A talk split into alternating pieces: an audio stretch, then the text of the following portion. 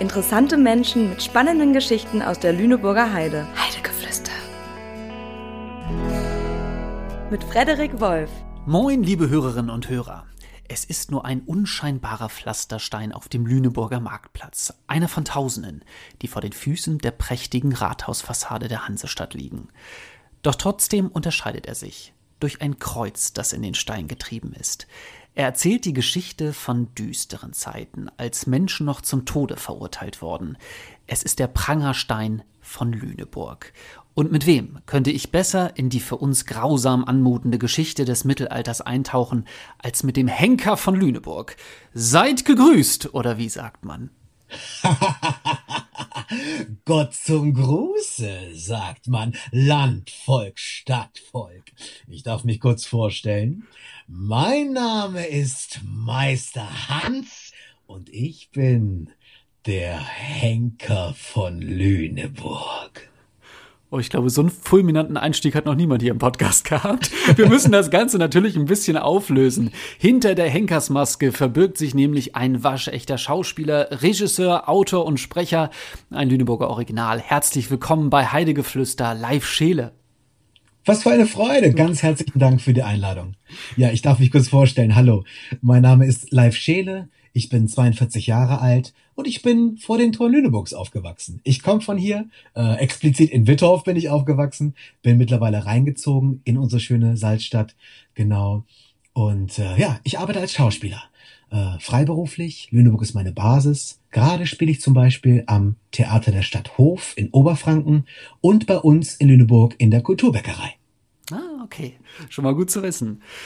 Live, wir möchten heute äh, über deine Rolle als Meister Hans sprechen, den Henker von Lüneburg. Aber bevor wir das tun, wir stellen immer bei Heidegeflüster entweder oder Fragen. Machst du den Spaß mit? Herzlich gern, komm schon. Okay. Frage Nummer eins. Welches Podcast-Format hörst du lieber? Laber-Podcast oder True Crime? Das hat alles seine Vor- und Nachteile. Ich höre gerne Podcasts. Vielleicht höre ich ab jetzt äh, Heidegeflüster. das wäre gut, ja. Ähm, Halbschuh oder Sneaker? Sneaker, definitiv. Äh, ich bin da sehr entspannt unterwegs. Es muss gemütlich sein. Okay.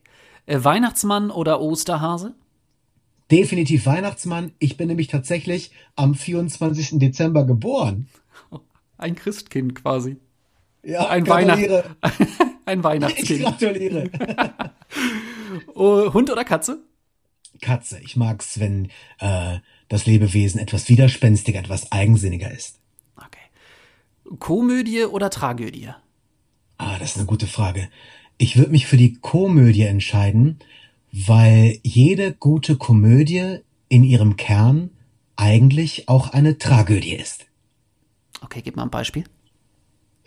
Ähm, zum Beispiel, wenn ein Held scheitert, wenn ihm etwas Schlimmes passiert, dann fragen wir uns, oder dann sagen wir uns, oh nein, wie kommt er da bloß wieder raus? Ja. Und mhm. das ist die Tragödie. Das ist das, das Scheitern einer Person. Denn eigentlich kennen wir das aus unserem eigenen Leben auch tagtäglich im Großen und Kleinen. Ja.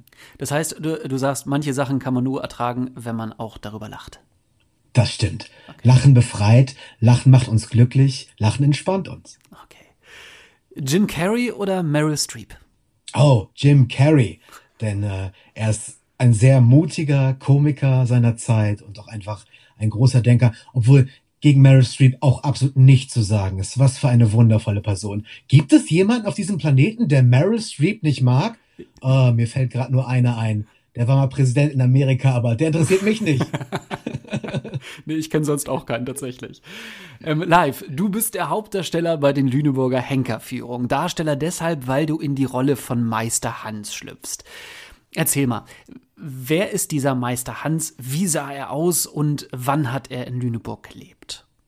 Das Wann stellt uns vor ein kleines Problem, denn äh, ich spreche hier über die Zeit des Mittelalters. Ja, und das ist ein wirklich weit gefasster Begriff, wenn wir ehrlich sind. Mhm. Äh, das Mittelalter ähm, umfasst den Zeitraum 6. bis 15. Jahrhundert. Meine Güte, was für ein ja. großer Zeitrahmen. Ja?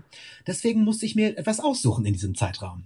Und der eher spannendere Teil für unsere Stadt, weil wir in Lüneburg nämlich da unsere größte Blütezeit erreichen, ist das Spätmittelalter und den Übergang in die frühe Neuzeit, nämlich Renaissance und Gotik. Da werden diese wundervollen, prächtigen Gebäude gebaut, die wir heute auch noch sehen können in der Stadt. Und besonders in der Henkerführung möchte ich darauf achten, dass wir eben die Geschichte lebendig werden lassen, entstehen lassen können. Und äh, da haben wir eben die meisten Anschauungsbeispiele dafür. Genau, das zum Wann. Ja? Mhm. Wer? Äh, das ist eine gute Frage auch. Denn der Henker ist eigentlich eine fiktive Person.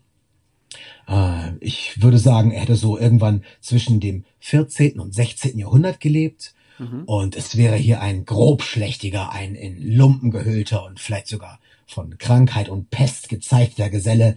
Ähm, vielleicht etwas am Rande des Wahnsinns. Denn die Frage, die ich mir gestellt habe, ist, was macht es mit Menschen, deren berufliche Aufgabe es ist, andere Menschen auf grauenvolle Weise zu foltern oder sogar kunstfertig zu töten. Ja? Mhm. Was können das für Menschen sein? Ja? Mhm. Ähm, deswegen in dunkle äh, Lumpen gehüllt, niederen Standes, schlechtes oder gar kein Schuhwerk, mhm. eine Maske, die ihn schützt, die sein Gesicht verbirgt. Denn der Aberglaube sagt uns, wenn man eine Hexe verbrennt, verflucht sie die, die ringsherum stehen und am schlimmsten den Henker. Heißt also, die Henkersmaske soll den Henker schützen vor dem Fluch der Hexe. Okay. Wenn du zu dieser Zeit durch die Straßen Lüneburgs gegangen bist, ich möchte jetzt mal dir, mit dir so ein bisschen eintauchen in, in, in, die Lüneburger Innenstadt. Wie war das Leben zu dieser Zeit, als äh, der Meister Hans ge, gelebt hat? Lüneburg im 14. bis 16. Jahrhundert, das muss eine prachtvolle, eine brodelnde, eine aufregende Stadt gewesen sein. Ja. Wir hatten damals wahrscheinlich so ungefähr 15.000 Einwohner. Größer sind Städte eigentlich nicht gewesen. Mhm. Die brauchten zu dem Zeitpunkt andere Faktoren, damit sie wachsen konnten. Hamburg zum Beispiel später dann, als die größer wurden als wir. Denn ja, wir waren mal größer als Hamburg tatsächlich. Ja. Mhm. Hamburg wuchs nur dadurch durch den Überseehandel. Lüneburg aber äh, wurde ganz überraschend reich durch den Salzreichtum, dass wir Salz gefunden haben hier. Mhm. Und auf dieser Grundlage, weil das Salz sehr begehrt gewesen ist, ähm, sind wir dann später Hansestadt geworden, wo wir gar nicht an der Küste liegen, ne? Aber die waren halt abhängig von unserem Salz, um eben ihre Fische pökeln zu können.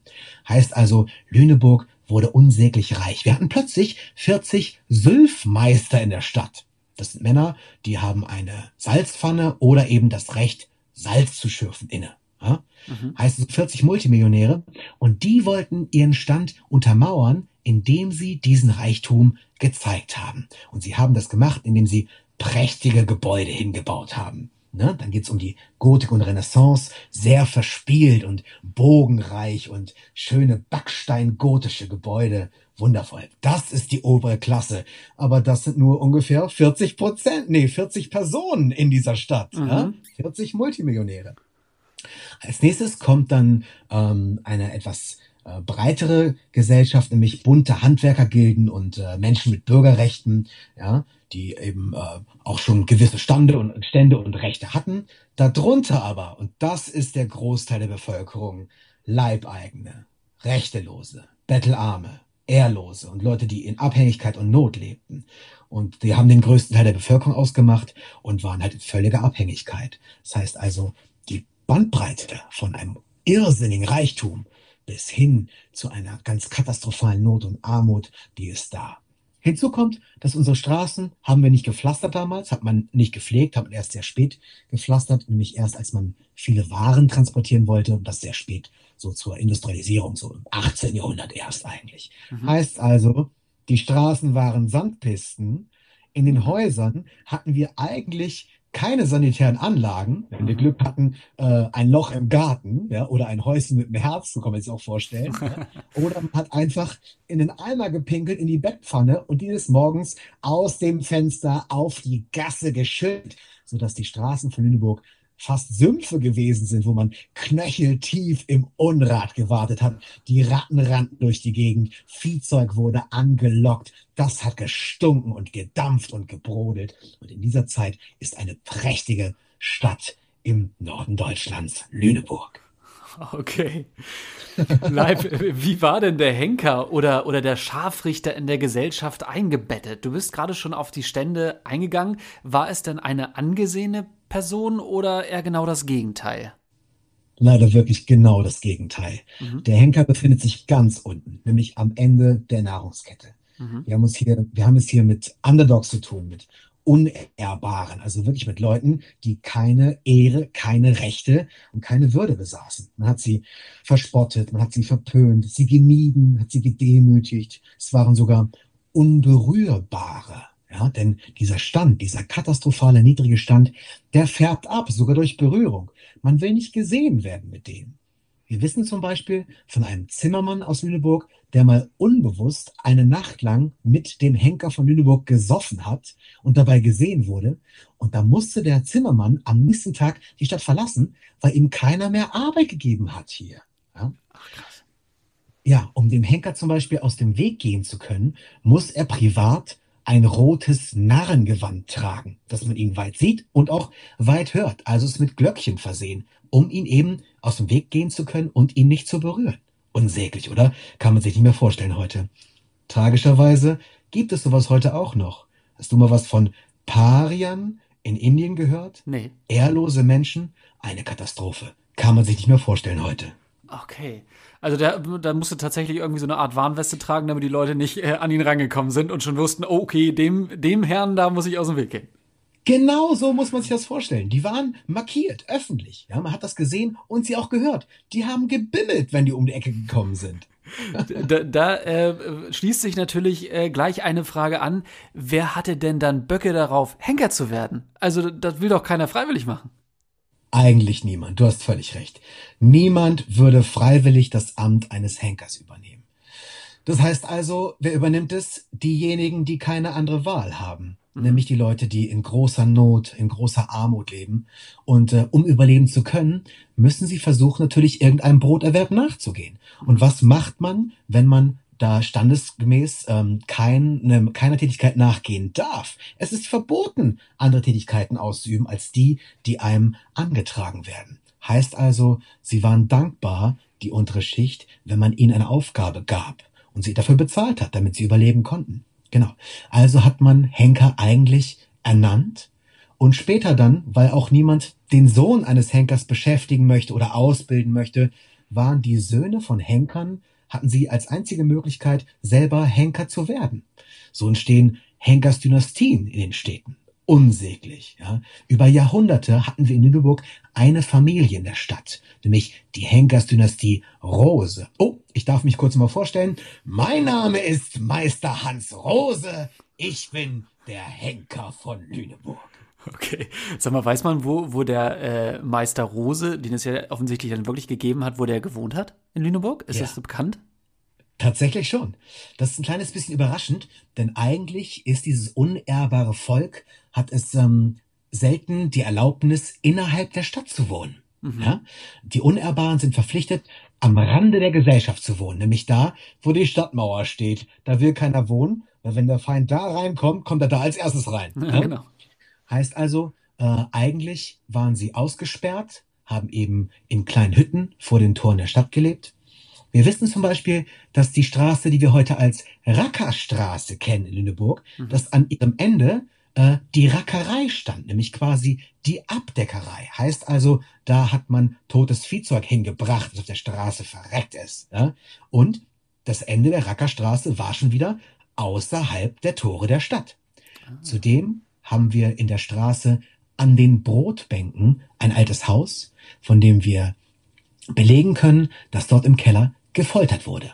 Ja? Okay. Nämlich das Haus des Henkers. Heute übrigens ist da, nicht zu ungut, die Targo Bank drin. Ich sag immer liebevoll, früher Henker, heute Banker. Hat sich kaum was geändert, was? oh Gott, oh Gott, oh Gott. Live. Ähm, ähm, sag mal, welche Verbrechen musste man denn damals als Mensch begangen haben, um in dieser Zeit, äh, zu der Meister Hans gelebt hat, zum Tode verurteilt zu werden?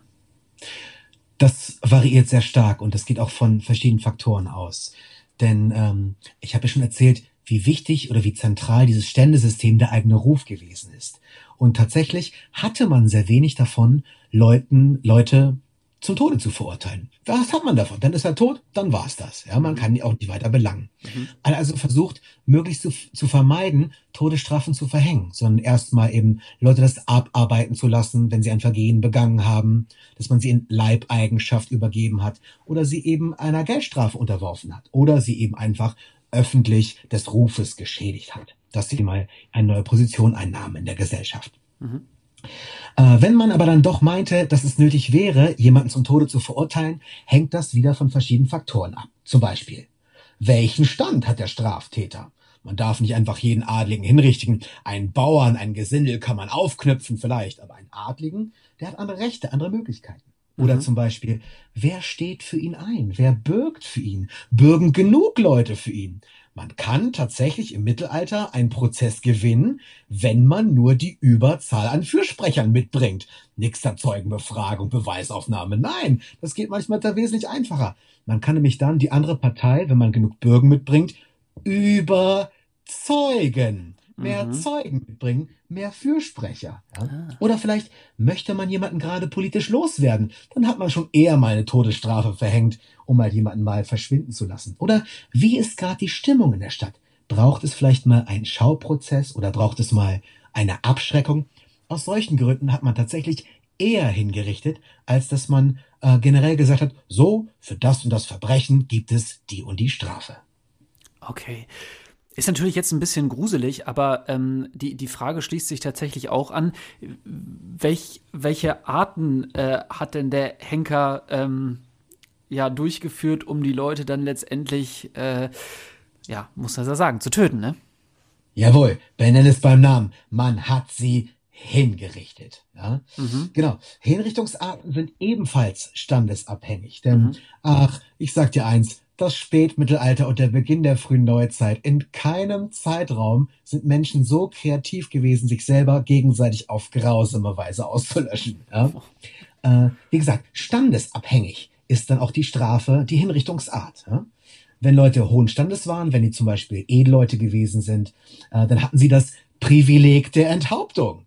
Das ist ein Privileg, dass man öffentlich mit einem Richtschwert, ehrbar oder mit einem Henkersbeil einfach am besten mit einem Hiebe enthauptet wird. Ja? Mhm. Gesindel, Unerhrbare, Pack, Leute aus der unteren Schicht, die hat man eigentlich prinzipiell aufgehängt. Ja? Mhm. Tod durch den Strick, da hatten alle was davon, der hing hoch, dem konnte man zusehen. Die Poeten der Zeit sagen, er tanzt mit der Windesbraut. Weil er sehr anschaulich da oben zappelt. Mhm. Unsäglich, oder? Kann man sich gar nicht mehr vorstellen. Was für ein scheußlicher Tod, denn Leute werden hier erstickt, ja, die werden erwürgt durch ein Sei, genau. Man war generell unglaublich kreativ in dieser Zeit, äh, Leute hinzurichten. Sehr drastisch und sehr kreativ, wirklich. Man hat Leute gerädert, man hat Leute gevierteilt.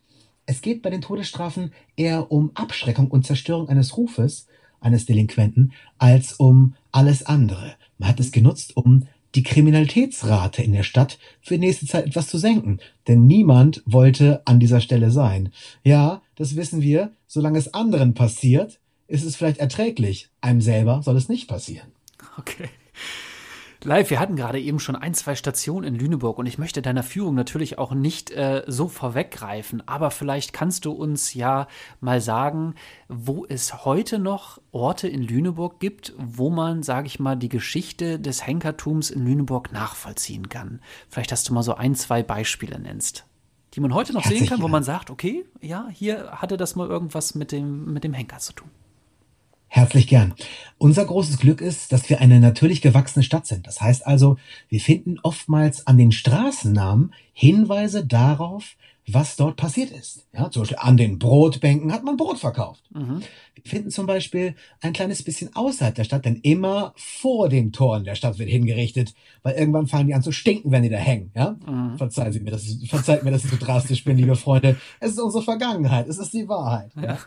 Wir finden zum Beispiel vor den Toren der Stadt Straßen heute noch, die heißen am Galgenberg. Na, was war wohl da? Da stand unser Galgen, selbstverständlich. Oder wir haben einen Stadtteil hier, der heißt Krähornsberg. Ja? Die mhm. Krähe ist der Aasvogel, Horn ist eigentlich der Schädel, die Schädelplatte, und der Berg ist die Richtstätte gewesen. Okay. Oder wir finden auch in vielen Städten Straßen und Stadtteile, die heißen zum Beispiel Hohe Luft weil man von da oben am Galgen baumelt so eine ausgezeichnete Aussicht hat.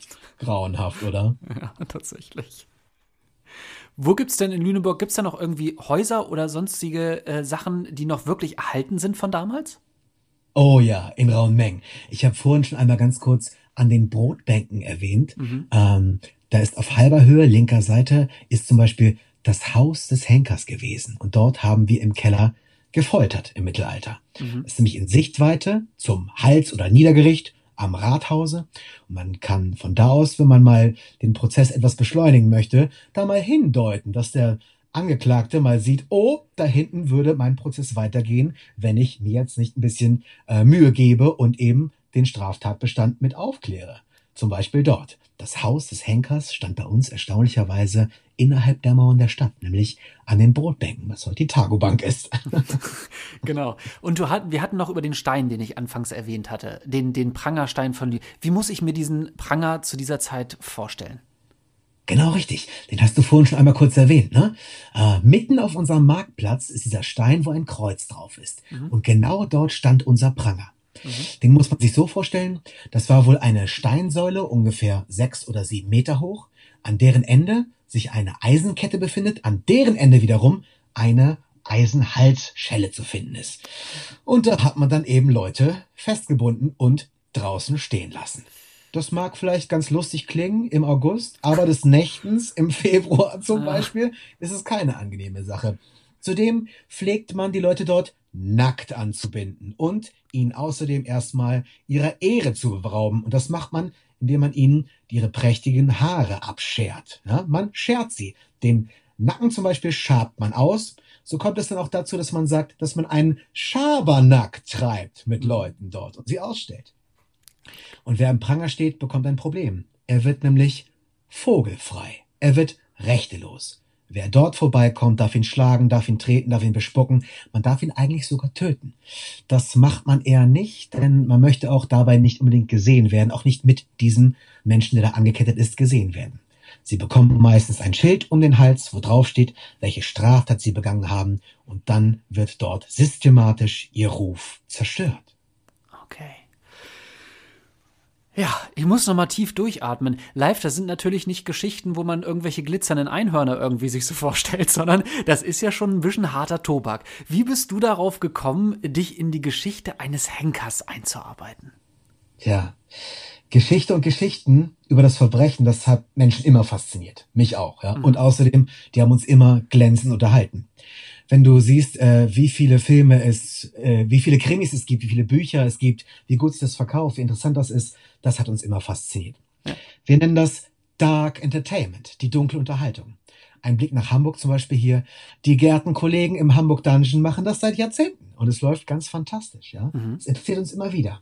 Und das Schöne an der Lüneburger Henkerführung ist, dass sich diesmal um unsere eigene Geschichte dreht, unsere gemeinsame Vergangenheit, und zwar direkt vor unserer Haustür, vor unserer Nase. Ja? Mhm. Diese Führung stellt nämlich zentrale Fragen nach dem Menschsein, nach Menschlichkeit, nämlich eigentlich nach dem Gegenteil von diesen grauenhaften Dingen. Mhm. Und was hast du dich da für, für dich da persönlich mitgenommen, so bei deinen, deinen Recherchen? Ja, der Tod, das muss uns allen klar werden, ist immer Teil des Lebens. Mhm. Ja, das ist eine ganz unverrückbare, unerschütterliche Wahrheit. Ja, tut mhm. mir leid, aber damit müssen wir uns tatsächlich irgendwann wirklich mal konfrontieren. Ja? Und den Tod gibt es allerdings auch nur durch seinen Gegensatz, durch das Leben. Mhm. Also stellt die Führung eigentlich eine andere Frage. Die stellt nämlich die Frage, wie wollen wir leben? Was ist lebenswert? Ja? Was haben wir an unseren Rechten, an unserem Sein, an unserem Dasein? Verschwenden wir unser Leben? Wie können wir das besser machen? Ja? Äh, die Führung ist eigentlich in ihrer Wurzel äh, äußerst lebensbejahend und unterhaltsam auch und schwarzhumorig, weil dieser, dieser Grusel, den wir empfinden, wenn wir dieses Thema bearbeiten und darüber sprechen gemeinsam, ja, äh, der kann natürlich völlig in den Wahnsinn treiben und auch traurig machen. Aber nein, das Lachen soll uns befreien dabei. Und das tun wir auf der Straße. Wir finden das heraus, wir verbildlichen uns das und äh, wir können da große Rückschlüsse über uns selber, über unseren eigenen Stand und über eigenes Rechtssystem machen. Die mhm. Führung ist in jedem Fall ein Mordspaß, das verspreche ich. ist da schon mal jemand weggerannt eigentlich? Tatsächlich nein. Wir staunen unglaublich viel dabei. Mhm. Wir lernen viel. Wir tauschen uns aus. Wir schauen uns in die Augen und finden raus, das ist ja auch das Unmittelbare. Darum ist diese Führung auch so was ganz Wundervolles, weil ich unglaublich nah an mein Publikum herankomme. Ja, mhm. natürlich zu Corona-Zeiten haben wir auf alles geachtet und achten auch weiter auf die Bestimmung dort. Ne? Aber äh, wir sind unglaublich nah beieinander und teilen diese Geschichte. Und man kann den Henker persönlich fragen. Ja? Ich habe das alles auf der Hinterhand. Ich habe Jahreszahlen auf der Hinterhand, wenn es irgendwie das sein muss. Oder mal nach einer Praxis. Oder wie bildet man einen Henker eigentlich aus? Das ist auch eine Frage, die oft gestellt wird. Ja, wie übt man das? Ja? Mhm. Und da muss ich leider gestehen, das haben wir mit Tieren getan. Wir haben am Schwein geübt, denn das Schwein ist uns genetisch mit am nächsten tatsächlich. Ja. ja. Uiuiuiuiui. Also ich muss auch sagen, mir ist bei meiner Recherche zu, zum Thema Henker, als ich mir so ein paar Dokumentationen angeguckt habe, ist mir auch das eine oder andere Mal kalt den Rücken runtergelaufen tatsächlich. Man sollte es nicht tun, bevor man morgens zumindest den ersten Kaffee getrunken hat. So viel mal dazu. Das stimmt. Darum mache ich die Lübecker Henkerführung auch dann, wenn es ein bisschen stimmungsvoll ist, weißt du? Ja. Nämlich immer sonntags auf den Gassen. Genau. Okay. Ich erzähle gleich noch ein bisschen was, wie man sich zu der Henkerführung anmelden kann, wenn Sie jetzt schon sagen, da muss ich unbedingt hin. Das ist irgendwie mal True Crime, nicht nur als Podcast, sondern da kann ich das wirklich live erleben und kann das äh, äh live spüren, wie die Geschichte da sozusagen gewirkt hat. Ähm, bevor ich das erzähle, live möchte ich ein bisschen zu dir kommen, denn die ähm, Henkerführung in Lüneburg sind ja, sage ich mal, nur ein kleiner Teil deiner deines künstlerischen Schaffens. Du bist ja eigentlich Schauspieler. Und was mich ähm, brennend interessieren würde, nimmst du denn als Schauspieler äh, eigentlich auch Rollen an, die so ein bisschen dem Henker nah sind? Oder nimmst du da auch andere Rollen? Das bedingt sich etwas, da hast du schon ein bisschen recht. Ähm, das Schöne an uns Schauspielern ist, das Schöne an unserem Beruf ist, dass wir natürlich ähm, darauf ausgebildet sind, eigentlich alles zu spielen oder eben, dass wir auch die Bereitschaft haben, alles spielen zu wollen. Und wir wünschen uns natürlich auch alles spielen zu dürfen. Jetzt sind wir halt sehr, sehr viele Schauspieler, sehr viele Schauspielerinnen auch. Und ähm, deswegen findet man so nachher nach heraus, in welches, wir sagen dazu, Rollenfach man am besten passt. Ja? Mhm. Oder was eben Leute von außerhalb tatsächlich auf einen projizieren. Kann sogar übrigens manchmal ein bisschen frustrierend sein, wenn man immer nur ne, äh, in, eine, in eine Richtung eben Rollen spielen darf. Ich habe da großes Glück, denn ich bin tatsächlich ein etwas ungewöhnlicher Typ. Ja? Ein mhm. kleines Beispiel. Zu meiner Schauspielschulzeit waren wir in meinem Semester 13 junge Leute. Sechs Damen und sieben Herren. Und bei den sieben Herren waren es äh, sechs klassische junge Liebhaber, wir würden sagen sechs Romeos, ja, und dann ich dazu. Und jetzt dürft ihr mal raten, liebe Hörer, wenn da ein Regisseur von außen kam und hat sich einen Schauspieler ausgesucht, wie man mitgenommen hat. Nämlich einen von den Romeos und mich. Also auch fette Beute manchmal. Ich habe in meinem Leben primär Anti-Helden gespielt und mhm. äh, Schurkenrollen. Ja, das ist aber fette Beute, denn der Anti-Held, er berührt uns persönlich, weil er eben scheitert, ja, mhm. weil er eben sich schlimme Herausforderungen stellen muss, um überhaupt wahrgenommen zu werden und mit existieren zu dürfen. Und das zweite Geschenk, was ich bekommen habe, ist, dass ich oftmals für den Schurken besetzt werde. Mhm. Ich fahre zum Beispiel äh, so ungefähr alle zwei Monate mal nach Hamburg zum Synchronsprechen und da werde ich meistens auf verrückter Wissenschaftler oder auf Bösewicht besetzt. Was für ein Fest, Frederik. Wenn man es versteht, da äh, eine menschliche Scherbe, etwas Menschliches, Positives in einem Schurken zu finden, wie interessant, wie faszinierend kann das dann werden? Ich bin da sehr beschenkt. Ja, äh, tatsächlich. Also ich glaube, ich, wenn, wenn ich schau, also ich, ich bin kein Schauspieler und kann das sicherlich auch nicht, aber ich glaube tatsächlich, dass ich das auch interessanter finden würde, einfach diese, ah. diese Rollen zu spielen. Ja, tatsächlich. Du, ähm, ein bisschen was Persönliches würde ich dich gerne noch fragen. Ähm, das ja. fragen wir ähm, nämlich alle, an allen Gästen, die bei uns bei Heiligeflüster zu Gast sind. Und zwar geht es um den Lieblingsplatz wir sind ja auch ein bisschen zu, äh, dazu da, die Lüneburger Heide auch in ihrer, in ihrer gesamten Schönheit auch so ein bisschen darzustellen. Und wir fragen nach dem Lieblingsplatz. Und gibt es für dich einen Lieblingsplatz in der Lüneburger Heide, ähm, da wo du sagst, da bin ich unheimlich gerne, da entspanne ich, keine Ahnung, da habe ich unheimlich viel Spaß oder den kann ich einfach empfehlen, da müssen Sie mal hingegangen sein. ah, du fragst zu Recht. Diese Stadt, oder? Die ist wundervoll, die ist berauschend, ja. Also, Natürlich gibt es so viele schöne Ecken hier, aber manchmal zieht es mich auch vor die Tore der Stadt. Mhm. Ich zum Beispiel gehe unglaublich gerne ausspannen äh, im, nur, im Naturschutzgebiet Ilmenau. Mhm. Ja? Die Ilmenau runterwandern kann man tatsächlich fast bis Bienenbüttel. Das ist ganz wundervoll. Kilometerweit im Wald, zauberhaft ist das. Ja? Aber ich kehre natürlich immer wieder gerne zurück in die Salz- und Hansestadt Lüneburg, meine Heimat. Okay. Live, wir sind schon wieder am Ende des Podcasts. Ich danke dir vielmals für diese spannende Reise ins mittelalterliche Lüneburg. War mir echt eine ganz große Freude mit dir. Mir war es auch eine Freude. Ganz herzlichen Dank für die Einladung. Und für alle, die mehr über Live Scheele wissen möchten, empfehle ich seine Homepage www.live-scheele.de. Und für alle, die weiter in die Geschichte von Meister Hans eintauchen möchten, die Führung könnt ihr auf lüneburg.info, also lueneburg.info buchen. Ähm, das geht natürlich auch als Einzelperson immer sonntags. Tickets dafür gibt es auch in der Tourismusinfo am Rathaus in Lüneburg. Ich sage vielen Dank fürs Zuhören und freue mich auf die nächste Folge wieder mit einer spannenden Persönlichkeit aus der Lüneburger Heide. Tschüss. Lust auf Lüneburger Heide bekommen?